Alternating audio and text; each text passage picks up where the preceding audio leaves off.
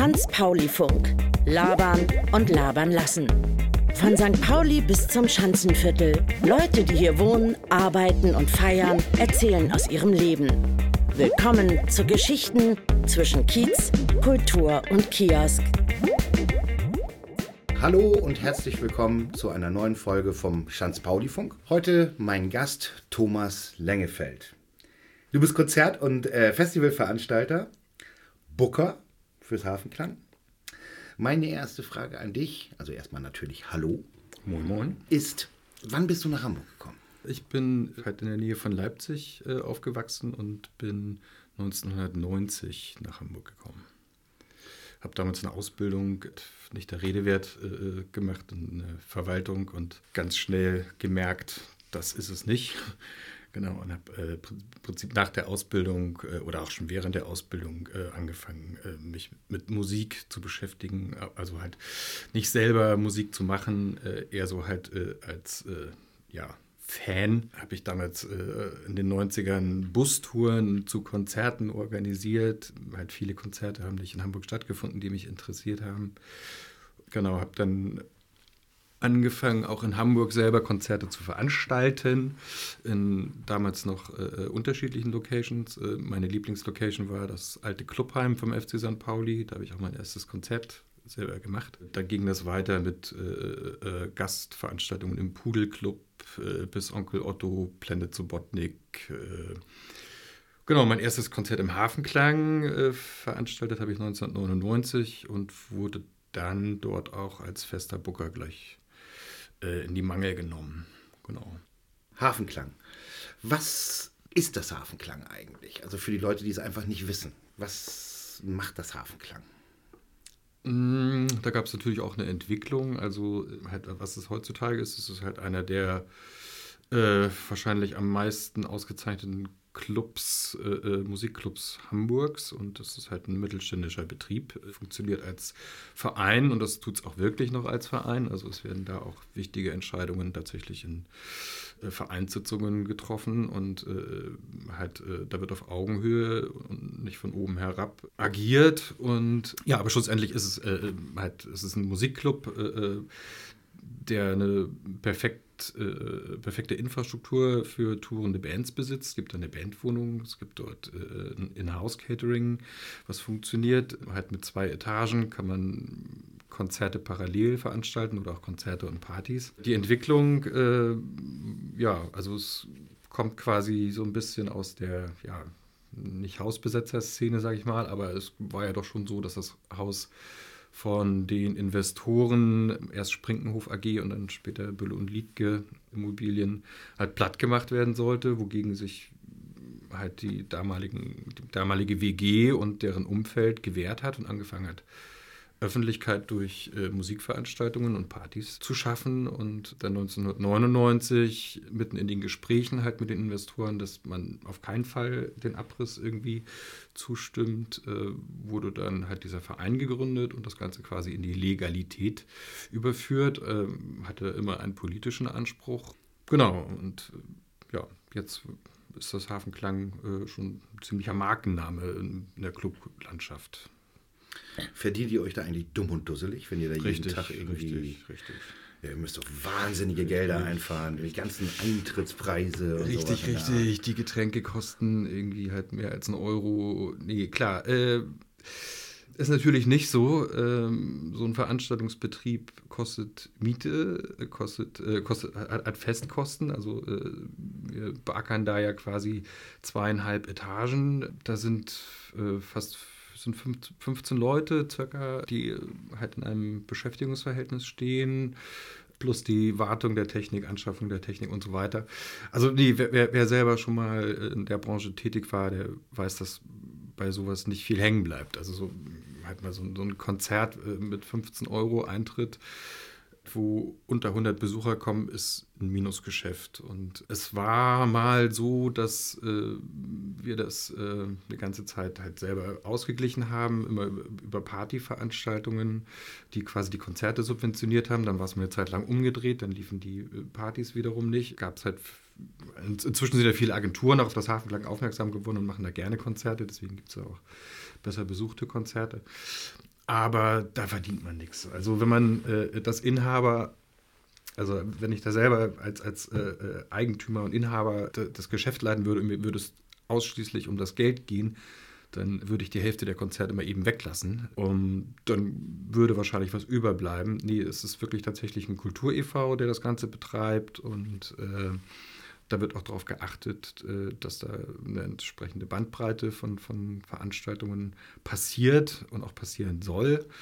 Aber es geht nicht darum, halt äh, den großen Euro zu machen und schon allein das deutsche Vereinsrecht verhindert das ja auch. Ne? Also da wird ja auch genau hingeguckt. Wir haben vor ein paar Jahren unsere Gemeinnützigkeit freiwillig abge geben, weil das deutsche Vereinsrecht einfach da sehr, sehr streng ist und bei einer Steuerprüfung und da plötzlich auch mal 100.000 Euro haben wollte. Da geht es einfach nur so um Zuordnung von Kosten, also die Trennung von, von Barbetrieb und, und, und Kulturveranstaltungen. Jahrelang zwei verschiedene Buchhaltungen gemacht. Das ist alles ein ziemlicher Aufwand, und, aber da bleibt nichts hängen. Und wenn, wenn man da reinkommt, dann weiß man das, glaube ich, auch. Und wenn man uns kennt von den Leuten, die das machen oder gemacht haben, dann äh, braucht man da auch nicht äh, drum herum reden. Also da verdient keiner sich eine goldene Nase. Ich wollte dich auch nur ein bisschen provozieren. Logo, Logo, Logo. Nein, man muss ja auch sagen, beim Hafenklang, also die Eintrittspreise. Ich meine, ein normales Konzert liegt bei mittlerweile, was weiß ich, 30 Euro, 35 Euro, 79 Euro, wenn ich jetzt in Stocks gehe oder in die Freiheit oder sonst wohin. Ähm, wo liegt das bei euch? Naja, also ich muss erstmal äh, vielleicht dazu sagen, also seit 2016, 2017 bin ich nicht mehr im Tagesgeschäft äh, drin. Also ich habe 99 bis äh, 2016 halt schon so äh, Programm hauptsächlich gestellt, auch natürlich mit Kollegen und äh, Booker-Kollegen auch. Mir war das auch immer wichtig, dass große Agenturen, die einem die Preise vorgeben, da nicht unbedingt stattfinden. Also halt zu, zu meiner Zeit, sag ich mal, äh, äh gab es da noch kein Scorpio oder Janke-Konzert. Das ist inzwischen auch ein bisschen anders. Da wird eben auch schon mal, da gibt es auch noch andere Agenturen, ich will jetzt nicht nur auf den beiden drumherum hacken, aber die, aber die halt einfach festlegen, das Konzert findet mal eben nicht statt unter 17 Euro Vorverkauf. Ne? Und genau, es gibt aber nichtsdestotrotz nach wie vor die DIY-Punk-Konzerte, äh, die montags auch teilweise mal auf Hut funktionieren oder äh, auch noch für eine Abendkasse von, für 8 Euro. So eine Drum-and-Bass-Party mit internationalen kostet auch unter 10, findet wahrscheinlich auch in Deutschland so nirgendwo statt. Also halt auch schon ein ziemlich hohes Level, Qualitätslevel. Äh, ähm, halt geht da auch schon mal für weniger Geld durch. Ne? was natürlich auch daran liegt, an unserer äh, halt, ne? Also wie stellen wir auf, wie geben wir Geld aus, also Lohnniveau bis hin zu, äh, dass wir vieles halt einfach auch selber machen, halt in-house machen und, und nicht irgendwie auslagern und da nochmal äh, Fremdfirmen oder andere Konzepte für einkaufen. Ihr musstet dann irgendwie eine Zeit lang ins Exil. Das heißt, ihr wart in der neuen großen Bergstraße in Altona. Wie ist das sozusagen für euch gelaufen? Ich finde, so äh, rückblickend war das die aufregendste Zeit für mich im Hafenklang. Das war ja damals so ein bisschen aus der Not geboren. Ich hatte so ein bisschen das Gefühl, wir sollten so ein bisschen ausgehungert werden von, von äh, Immobilienfirma und dann deren Generalunternehmer. Also das Haus wurde als sanierungsbedürftig einfach mal eingeordnet. Äh, da gab es Statikgutachten, die gesagt haben, es muss da jetzt was passieren. Sturmflutgebiet, das muss auf jeden Fall saniert werden. Okay, äh, wir haben quasi halt die Sanierung mit denen zusammen besprochen, durchkalkuliert. Und dann gab es halt den Termin, äh, jetzt müsst ihr raus. Ja, dann passiert aber zwei Monate nichts. Wir waren schon raus und alle von uns gingen auf ein Zahnfleisch, hatten keine Jobs mehr, äh, kein Einkommen mehr. Dann sind wir dann wieder zurück, haben auch wieder aufgemacht, dann haben die wieder angefangen zu sagen, jetzt geht es aber wirklich los und dachte, okay, aber wir machen das nicht nochmal, dass wir uns jetzt hier so, äh, wir landen alle auf der Straße, wir suchen uns eine Ersatzlocation und dann sind wir durch einen blöden Zufall an das Frappant-Gebäude in der Großen Bergstraße gekommen. Äh, das stand vorher acht Jahre leer, also ne, Karstadt und daneben halt das Frappant-Gebäude. Da hat jetzt, wo Ikea, wie gesagt, äh, Platz gefunden hat, da in der Altona Poststraße auf der Ecke. Dann haben wir da innerhalb von zwei Monaten das tatsächlich so hingekriegt, dass das die Versammlungsstättenverordnung äh, temporär erfüllte, haben eine Genehmigung vom Bezirksamt Altona bekommen. Und dann haben wir da zweieinhalb Jahre gerockt. Ne? Und im Gebäude, was äh, unterkellert, verwinkelt war, so, dass es halt ja, Spaß macht. Ne? Also halt, da hatte man wirklich noch das Kribbeln in dem Haus. So, ne? Da mhm. hinten gibt es nochmal einen Gang, da geht es nochmal weiter, da nochmal ein Flur aufgemacht. Und ja, das habe ich so ein bisschen so Haus 73, bisschen Molotow, so, mhm. also ähnliches Flair fand ich. Okay, kann ich jetzt nicht also zu sagen. Jetzt der also, große Konzertraum, das war natürlich, fand ich auch sehr geil, dass er so dass da eine Menge Leute rein. Ja, auch überhaupt dieses Treppenhaus, das ist Rondel und, und, und das war natürlich auch wesentlich größer, halt auch anders zu bespielen als der äh, Stammladen in der großen Elbstraße. Wir haben personalmäßig aufstocken müssen, ging auch irgendwie halt wie von alleine, also auf, auf das Gebäude und auf, auf quasi Off-Location hatten halt einfach viele Leute viel mehr Lust und das hat das mit uns gemacht. Also hinterher den Rückzug, das war nicht so einfach. Ne? Also halt dann in, in ein neu saniertes Hafenklang zurückkommen, wesentlich kleiner, hat nicht jedem gepasst. Also ich fand es auch ein bisschen sehr traurig, dass wir dann äh, das nicht weiterhalten konnten da an der Großen Bergstraße. Ja, schade. Der Goldene Salon. Was ist das eigentlich, der Goldene Salon? Das ist, äh, war damals das Wohnzimmer und die Küche äh, von der WG. Und da haben ja auch schon Mitte der 90er, oder da haben ja eigentlich die ersten Konzerte angefangen. Früher waren ja im jetzigen Hauptraum, waren da noch so Kulissenbauer drin. Also für mich immer eine der schönsten Veranstaltungsstätten in Hamburg überhaupt. Ne? Also äh, damals noch diese kleine kleine trashige Bühne. Und wie gesagt, wir konnten bei der Sanierung halt äh, äh, eigene Architekten dazu holen und haben den Goldenen Salon jetzt so gemacht, dass er praktikabel ist, um, um Konzerte durchzuführen. Da, wo jetzt die Toiletten sind, das waren früher WG-Zimmer. Halt, äh, da, wo das jetzige Büro da oben drin ist, das war früher das äh, berühmte Badezimmer, also die, das einzige Toilette äh, im, im, Goldenen Salon mit, mit einer Schüssel und äh, erhöht gebauten Badewanne. Ja, genau, das ist halt alles weg und das ist jetzt halt sehr praktikabel nutzbarer, wunderschöner Raum. Ja, wunderbar. Welche Art von Musik läuft denn so im Hafenklang? Die Range Musikstile war schon immer äh, sehr, sehr groß. Kann ich, ich sag mal, gute Lieder, ne? Also nee, äh, wirklich, äh, so, äh, da passiert hier wirklich fast alles, bis auf Schlager und ja, also von Mestizo über Punk, Hardcore, viel, sehr viel Gitarrenmusik. Äh, an dem Wochenende Techno, Drum and Bass, Dubstep. Mein Faith sind äh, abseitige Konzerte in all diesen Sparten, Hip-Hop, äh, alles, was so einen kleinen Hack hat und nicht ganz so glatt ist, was nicht radiotauglich ist, ist eher so meins. Genau, aber äh, die Bandbreite ist sehr groß. Aber ich werde jetzt da kein Soul-Konzert oder Musical erleben oder sonst was in der Art. Ja, Musical also. nicht, also Soul-Konzert. Also es gab ja meine feste Soul äh, äh for Dancers Only Party-Reihe, Northern Soul. Oh. Es gab auch schon mal ein Soul-Konzert. Northern Soul. War da zufällig Dandy involviert? Nee, nee. Weil der gerade nee, vor drei Wochen hier war irgendwie und auch nee. über die Northern Soul-Szene sprach, sozusagen. Okay, Hafengeburtstag war ja gerade mal wieder. Was ist denn da eure Aufgabe beim Hafengeburtstag?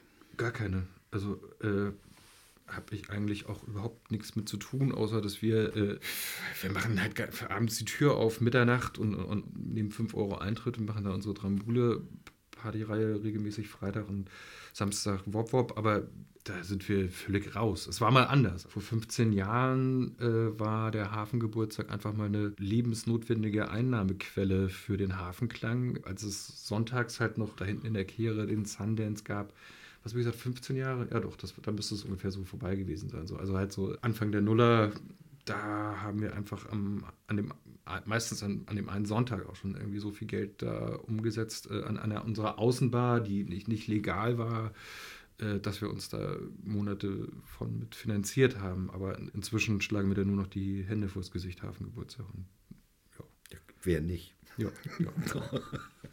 ja jetzt nochmal eine kleine provokante Frage. Äh, ist Punk tot? Äh, fragst du den Falschen? Frag ich den Falschen? Ja. Weil du bist eher Hip-Hop, ne? Ach, ich, ich bin überhaupt, also was, was, also das weiß ich nicht, was ich bin. Also, also genau, sagen Sie, was äh, Sie sind, nicht was Sie tun. Weiß ich nicht. Also mich, mich interessiert gerade keine aktuelle Punkmusik. Wenn du das meinst, weiß ich nicht. Was ist mit dem äh, Thema Clubsterben in Hamburg? Kannst du dazu was sagen? Ich bin wirklich ein bisschen raus, ne? was so die Clubs anbetrifft. Ich war äh, gerade gestern auf einem Treffen vom Clubkombinat Hamburg. Äh, Das war das erste Booker-Treffen, Vernetzungstreffen. Das war ganz gut besucht. Und da waren auch Leute, die haben gesagt, aus welchem Club sie kommen, von denen ich noch nie gehört hatte. Halt auch äh, aus Wilhelmsburg, Harburg und, und, und ich glaube nicht. Äh, ähm, ich glaube, diese Entwicklung mit dem Clubkombinat und überhaupt, dass es so ein bisschen jetzt vernetzt ist und, und, und die Clubförderung an sich in der Stadt ist ja alles viel, viel mehr als zu der Zeit, äh, wo, wir, wo ich da noch angefangen hatte. Da waren es irgendwie so äh, jährlich 50.000, die über so eine Jury vergeben wurden, über das ganze Jahr an alle Clubs, wo dann halt so eine Handvoll Clubs prämiert wurden. Das ist ja inzwischen halt eine vielfache Summe, die da beim Club Award vergeben wird. Oder auch überhaupt, dass die GEMA-Gebühr zentral aufgefangen wird, dass dadurch eine Entlastung kommt. Ich glaube nicht. Also ich kann natürlich jetzt nicht, ich verbrenne wahrscheinlich auch die Finger mit irgendwie Läden, die, die da gerade wieder zu kämpfen haben. Das war ja schon immer so. Aber denk mal, dann geht es halt von Fall zu Fall eher um die jeweilige Immobilie, dass es hart ist. Ne? Ich weiß nicht, also was ich schon immer so kritisiert habe, ist halt, dass solche Events wie Reeperbahn-Festival vermeintlich den Clubs irgendwie gut tun durch das eine Wochenende. Ich denke aber eher, dass sowas halt eher schadet, weil viel halt dann nur Fokus auf dieses eine Event gelenkt wird und dass die, die alltägliche Arbeit von den Clubs eher untergeht. Also es ist, ich kann dazu das ist aber auch, wie gesagt, kein, kein Insiderwissen, das ist jetzt nur einfach meine subjektive Einschätzung von dem. Nö, klar, darf, darf sie auch sein. Das ist überhaupt kein Thema. Äh, 2017 fand hier in Hamburg der G20-Gipfel statt. Wie hast du das denn so erlebt? Ja, da haben wir unser erstes Off the Radar Festival gemacht. Das war eine Woche vor dem Gipfel. Genau. Ja, ja, ja, ja. Ich war nicht in der Stadt. Das gar nicht mitbekommen. Nee. So. Äh, du hast dich damals für äh, St. Pauli Schanze entschieden, also hier zu leben. Warum? Ich habe in Wilhelmsburg gewohnt, bis meine damalige Freundin mit meinem ältesten Sohn schwanger war. Und dann war das, war Wilhelmsburg aber noch ein anderes Wilhelmsburg als heute. Und da äh, war so, okay, äh, äh, jetzt wird man doch ein bisschen häuslich, aber hier gehen wir irgendwie ein. Lass mal gucken, ob wir nicht was Zentraleres finden. Und dann bin ich an die Landungsbrücken damals gezogen. Ja klar, Wirkungskreis, äh, als ich dann äh, halt quasi nur noch äh, mich um Gastronomie und, und, und Konzerte geschert habe, waren die Wege einfach kürzer hier zu leben. Äh, äh, genau, ich habe 1999 eine Kneipe aufgemacht mit Kumpels äh, auf St. Pauli und ja, seitdem auch eigentlich nicht mehr weggekommen. Ne? Also, Welche war das? Die Max Bar. Die Max Bar. das ist inzwischen heißt das Krug und aus der Paul-Rosen-Straße. Mhm. Genau, das war von äh, 99 haben wir aufgemacht. Ich glaube, 2008 haben wir dann äh, unser Hobby Max Bar aufgegeben. Ja. ja, lange lebst du schon auf St. Pauli, arbeitest auf St. Pauli oder auch in der Schanze. Was sagst du zu den Veränderungen in den letzten, sagen wir mal, 15 Jahren? Puh, äh, ja, also ich habe die Veränderung am Hafenklang und äh, diese, diese ganze Promenade, das war immer so das, was mir äh, fast jeden Tag irgendwie so ein bisschen den Magen übersäuert hat, äh, darunter zu, zu, kommen. Und als wir angefangen haben da im Hafenklang, äh, konnte man da richtig toll halt, also man hat einfach die Elbe wirklich vor sich gehabt und, und äh, alles war so ein bisschen rott und die Touristen haben sich gar nicht mehr bis, also sind, haben sich gar, gar nicht bis dahinter verlaufen. Der Blick auf die Elbe war einfach halt, äh, ist eigentlich genau das, was ich, was ich so kritisiere. Ne? Also halt, dass man so einfach parallel zum Wasser äh, da die großen Blöcke hinstellt und, und so, dass ein paar Leute, die eh nur auf ihren Laptop äh, im Büro sitzen, glotzen, den Elbblick mitmieten und äh, dass man dadurch wird, wird dem Prekariat und dem Normalo der Blick äh, aufs Wasser versperrt. Das war, sind so Sachen, die mich einfach aufgeregt haben. Ja, Gentrifizierung, okay, äh, äh da brauchen wir nicht, finde ich, brauchen wir nicht drüber reden. Das kriegt jeder mit, weiß jeder. Also ich mein erster Fußballverein in Hamburg, wo ich gespielt habe, war SC Sternschanze, wo wir halt von den Gegnern halt immer bemitleidet wurden, halt in unserer Dealer-Gegend und ihr blöden Studenten und irgendwas ist jetzt, ist das das Hipster-Ding, weiß ich nicht, wie viele Herrenmannschaften allein beim SC Sternschanze spielen und oder egal, es äh, natürlich, äh, die Entwicklung ist, ist äh, unübersehbar. äh, halt, ja, was das für Mieten bedeutet und was das mit der Bevölkerungsstruktur macht, das weiß ja jeder. Also ich weiß nicht, ob wir darüber jetzt reden müssen. Hm. Äh, reden wir einfach mal über deine erste Hochzeit. Über was? Über deine erste Hochzeit. Also ich hatte nur eine Hochzeit. Aber mhm. wie kommst du denn jetzt darauf? Das hat mir jemand gesagt, dass ich diese Frage stellen soll. Ich darf aber nicht sagen, wer das war. Mhm. Ja, was soll ich denn, also was soll ich denn dazu sagen? Also, das war zu Zeiten der, der Bambule-Räumung und äh, äh, wo ich halt auch mit, also mit drin hing, weil viele Freunde betroffen waren und äh, ich weiß nicht, dass da die Bambule mit so einem alten Trecker halt vor dem Standesamt irgendwie aufgeschlagen ist und äh, und ja, war eine grandiose Party in der Harcourtstraße. Das Gebäude gibt es schon gar nicht mehr. Da stehen jetzt irgendwelche komischen Wohnsilos. Ja, keine Ahnung, aber. ja, aha. Mir wurde auch gesagt, dass du eigentlich eher ein Macher bist und eigentlich auch keine Kompromisse machst in dem, was du tust. Das heißt, wenn du was angehst, dann gehst du es richtig an. Kann man doch so sagen. Ne? Ähnlich muss es ja auch bei äh, eurem Festival gewesen sein, Off the Radar äh, wo ich gehört habe, dass du, äh, um das Ganze zu veranstalten, mehr oder minder deine Lebensversicherung versetzt hast.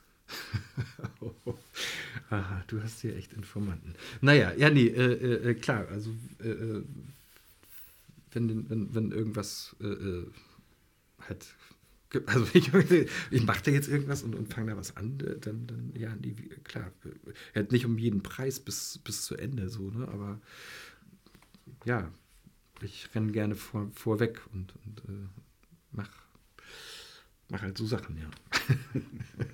ja, also eine der Sachen, die du halt machst, ist das Off the Radar Festival, mhm. sozusagen, mit diversen anderen Leuten zusammen. Ähm, das Ganze hat in Neuseeland angefangen. Wie ist es denn dazu gekommen? War das einfach nur so eine Sauflaune mit Daniel irgendwie so, komm, wir fahren jetzt noch Neuseeland, machen ein Festival?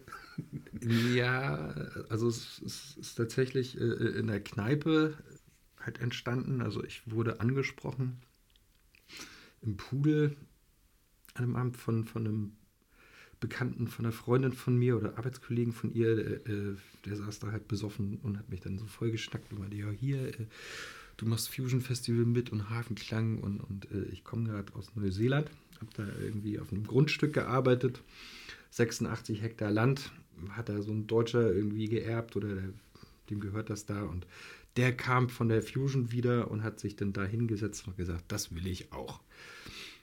Und das müsst ihr machen. Ja, alles klar, alles klar. Hier, Digga, trinkt mal noch einen.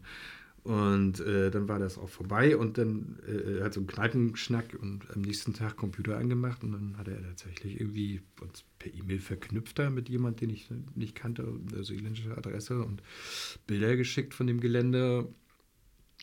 Ja, und äh, meine Kinder waren aus dem Gröbsten raus. Äh, mir fiel langsam im Hafenklang der Deckel auf den Kopf. Dann habe ich dem mal geschrieben und gesagt, hier, wenn du uns das mal zeigst und einlädst, äh, äh kommen wir doch da mal hin und, und äh, gucken uns das mal an und reden mal drüber. Jo, und dann hat er eingewilligt und hat uns quasi eingeladen und dann sind wir da mit fünf Leuten rüber, alle so ein bisschen vom Fach, äh, was Veranstaltungen anbetrifft.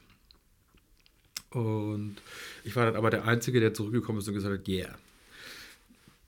Also äh, zu den Bedingungen, die ich mit, mit, die mit dem Landlord da abgesprochen hatte, kann ich mir das durchaus vorstellen. Habe diese Idee halt hier gestreut und es kamen dann immer mehr Leute, oh geil, haben wir Bock drauf, äh, kommen wir mit.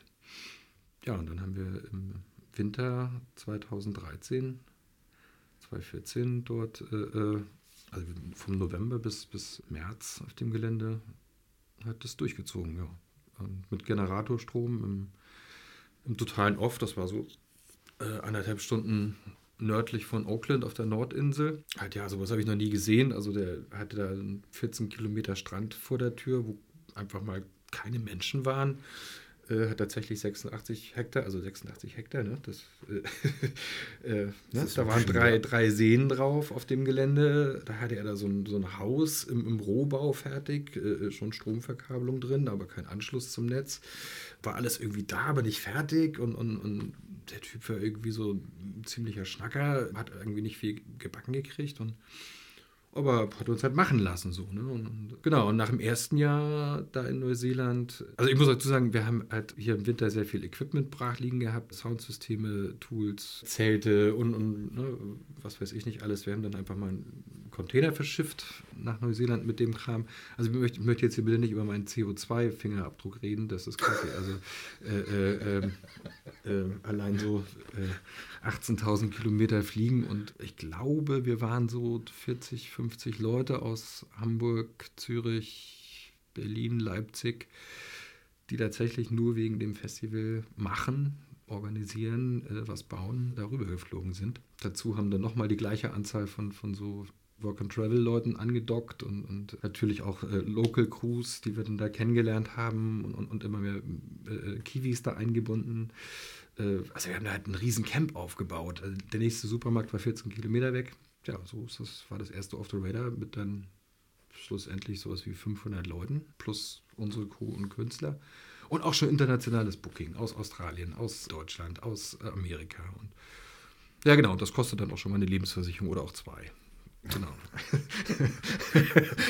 ja, ich fand das einfach äh, wirklich das. Nee, genau. Ich, also, ich hatte nie vor, mir eine Harley zu kaufen oder ein Haus zu bauen oder irgendwas und musste die Lebensversicherung abschließen als eine, eine Ausbildung, als ich mal einen kleinen Kredit gebraucht habe und der lief dann halt so und keine Ahnung, scheißegal. Dann war das halt weg. Super. Ja, das unter anderem habt ihr auch eine Feldküche drüben gehabt, ne?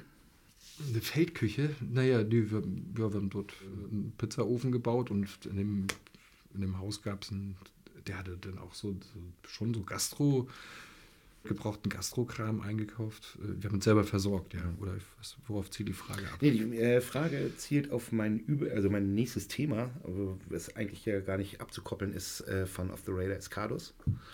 Ähm, und ihr habt gelesen, dass eure Feldküche, die ihr beim Off the Radar in Neuseeland hat, hattet, mittlerweile auf Samos steht. Nee, das ist, äh, hier ist einiges durcheinander gekommen mit einer Informations- okay. äh, Quellen. Also nee, es, ähm, also wir haben jedes Jahr auf dem Fusion Festival äh, äh, halt Küchenequipment und, und das war, klar, wir hatten das auch mit Neuseeland, okay, egal.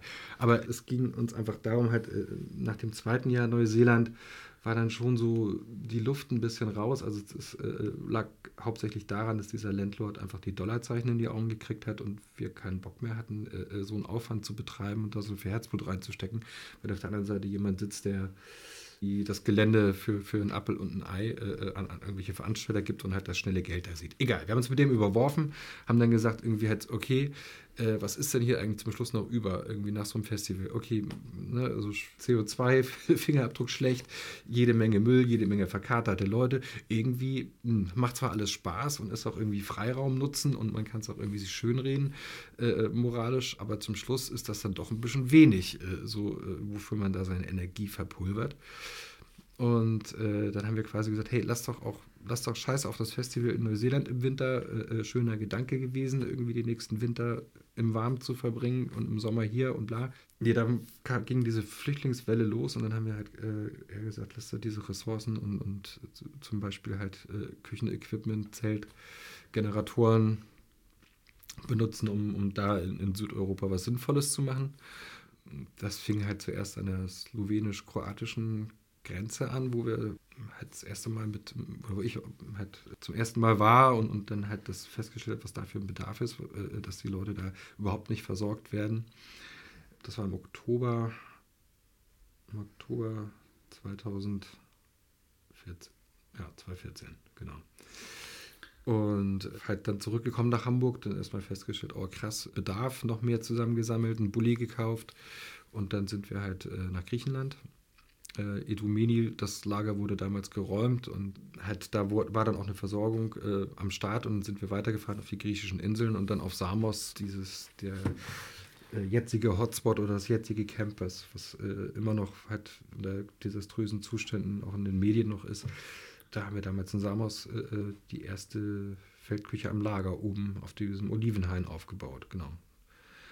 Und das hat aber auch nichts mit Cardos zu tun, null. Also der Name No Border Kitchen ist damals entstanden mhm. durch diese Aktion. Also nee, ich sagte, das ist mein übernächstes Nee, das hat, nee, nee, nee, Cardos, Cardos mhm. äh, spielte da überhaupt noch keine Rolle. Nee, das, die Zusammenarbeit mit Cardos, äh, das war ein Jahr später, äh, als die ihre mobile Klinik angefangen haben zu bauen. Das äh, stockte halt alles so ein bisschen. Da haben wir gesagt, hey komm, wir versuchen mal dieses tolle Projekt äh, aus einem alten LKW ein mobiles Krankenhaus zu bauen, was in Krisengebiete geschickt wird. Wir versuchen das mal über die Musikbranche zu pushen, also halt unsere Netzwerke einfach zu benutzen, um, um Spendengelder zu, zu sammeln, um das irgendwie äh, bekannt zu machen. Das war unser erster äh, die Leute kannten wir ja sowieso schon. Äh, äh halt, äh, da, also der, der, Kopf von Carlos, äh, Sebastian Jünemann, der war auch im zweiten Jahr mit in Neuseeland. Also den kannten wir auch schon damals.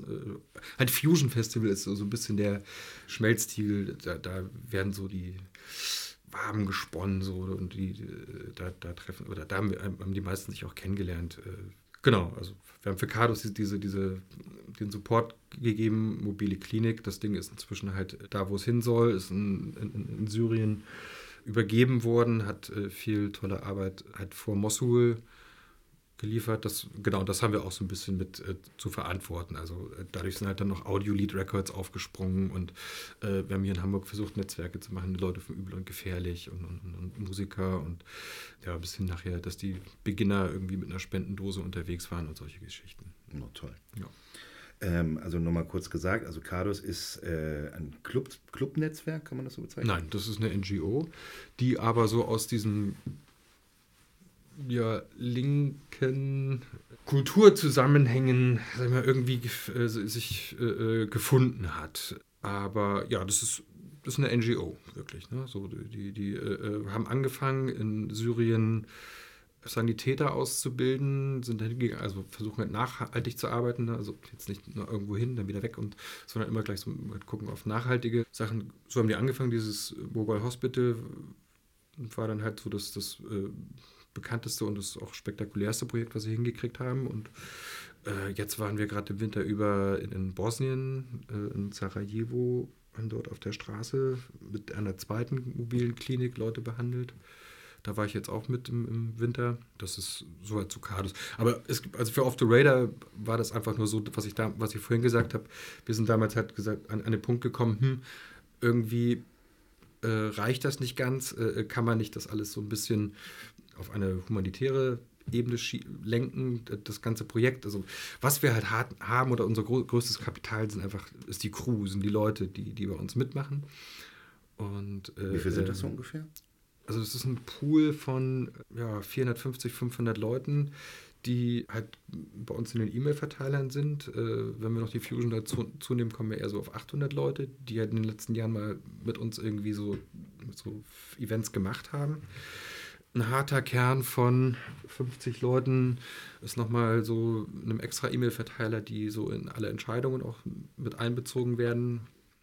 Nein, aber wir haben ein, ein, äh, das schon, schon 2014 nach dem zweiten Festival einen Verein in Hamburg gegründet, der äh, im Satzungszweck hat, äh, zum einen halt natürlich äh, Kulturveranstaltungen zu machen und zum anderen halt äh, humanitäre Projekte zu fördern. Und diese No Border Kitchen zum Beispiel, das lief dann halt komplett durch unsere Bücher wir nehmen dann halt einer Struktur, die, die keine ist, also die keine, keine, keine Zusammenhänge hat, nehmen, nehmen wir als Verein quasi so ein bisschen die Verwaltung so aus der Hand, äh, dass das halt das irgendwie gesteuert werden kann und unterstützen halt verschiedenste Projekte. Jetzt nicht nur wir sagen halt Cardos, sondern halt aktuell fangen wir an, die äh, Juventa-Crew, die in Italien angeklagt ist, zu supporten und äh, genau, also das, das, wechselt so ein bisschen durch immer. Ne? Das ist schön, das heißt, du hilfst gerne Menschen. Also Leute, das ist nicht nur ich, sondern halt, also wir als Verein haben das halt, wie gesagt, so als, wir würden am liebsten halt, äh, halt über auch halt über äh, Festivalveranstaltungen äh, oder über Veranstaltungen halt solche Projekte finanziell unterstützen. Bisher hat das nicht so gut geklappt. Jetzt wirklich, dass wir von, von Gewinnen von Festivals, ne, wir, einfach, wir haben einfach mal hier gerade angefangen, in Deutschland äh, zu veranstalten aber halt äh, zum Beispiel Mobile Hospital über dieses Musiknetzwerk waren zum Schluss dann 35.000, 40.000 Euro, die da halt quasi über uns äh, generiert wurden. Ne? Aber ja, so. Super, super. Sag uns doch noch bitte mal ein bisschen was zum Line-Up vom Off the Radar und natürlich, äh, wann es stattfindet dieses Jahr. Vom 25. Juli, Donnerstag, bis Sonntag, den 28. Da geht es abends um 10 zu Ende. Zum Line-Up. Ja, also wir haben dort zwei Outdoor-Floors und äh, vier Indoor-Floors. Halt auf der gro großen, größten Bühne draußen werden, da wird Mary Orchard am Donnerstag das Festival eröffnen. Am Freitag spielen die, unter anderem die Goldenen Zitronen und äh, Sage Francis spielt da. Am, am Samstag haben wir da als Head Headliner oder als letzte Band Pisse, die Frittenbude von Audiolied spielen da. Äh, worüber ich mich besonders freue, ist äh, die alte finnische äh, Synthie-Punk-Legende Aviko. Spielen wieder Konzerte und die haben wir halt auch, auch da. Jens Rachut äh, traditionell beendet den Sonntag äh, äh, in, der, in, der, Tanzhalle. Das ist das letzte Konzert mit seiner neuen, mit seinem neuen Projekt Maulgruppe. Ja, ähm, es gibt einen elektronischen Floor draußen, den Apfelgarten. Da äh, freue ich mich ganz doll auf Katma.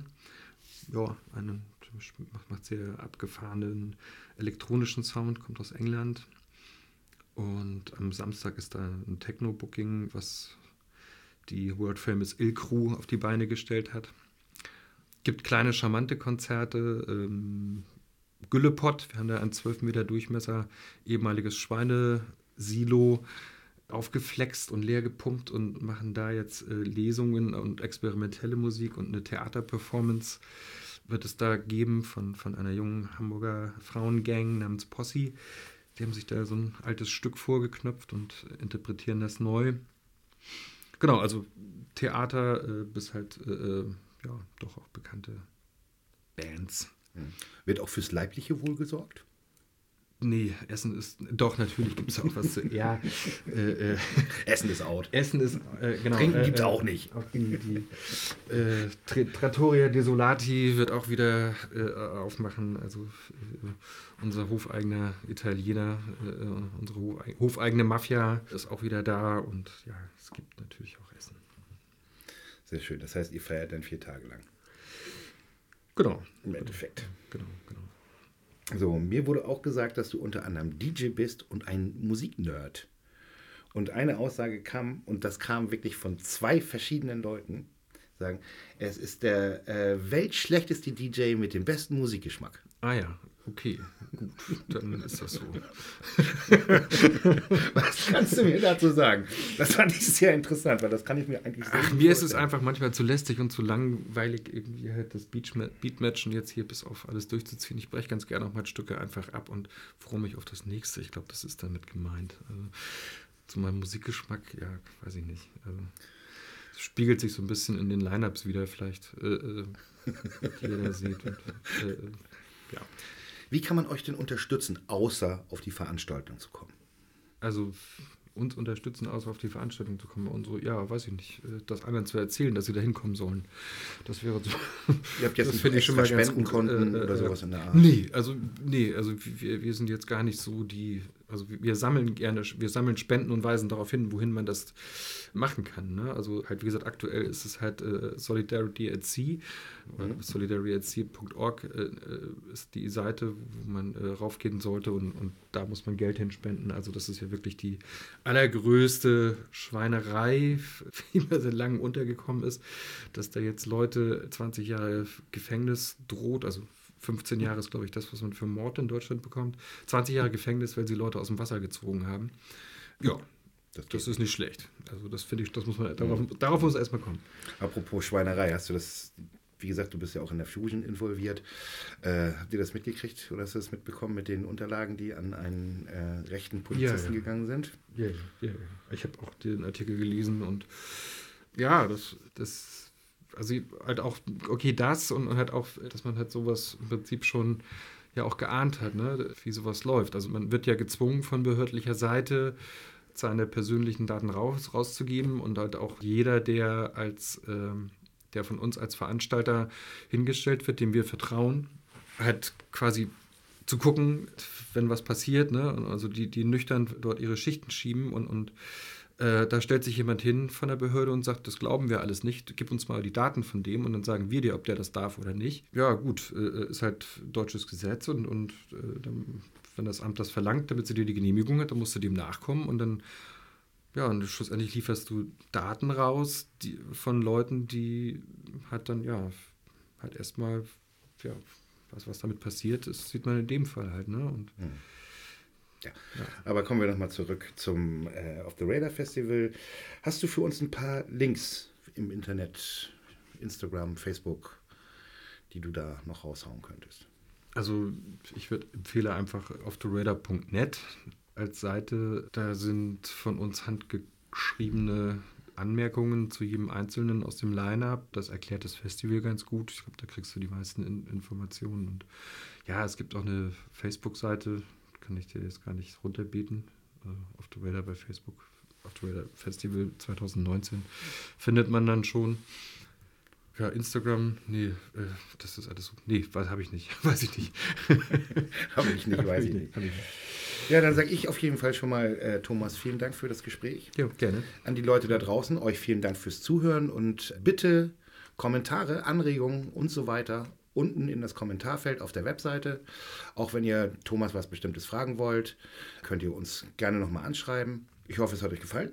Ich hoffe, es hat dir gefallen. Danke Vielen für die Dank. Einladung. Ja. Ne? Und bis zum nächsten Mal. Tschüss. Ciao. Mehr zur Sendung findet ihr unter schanzpaulifunk.de. Hier gibt es auch die Möglichkeit, den Podcast mit einer Spende zu unterstützen.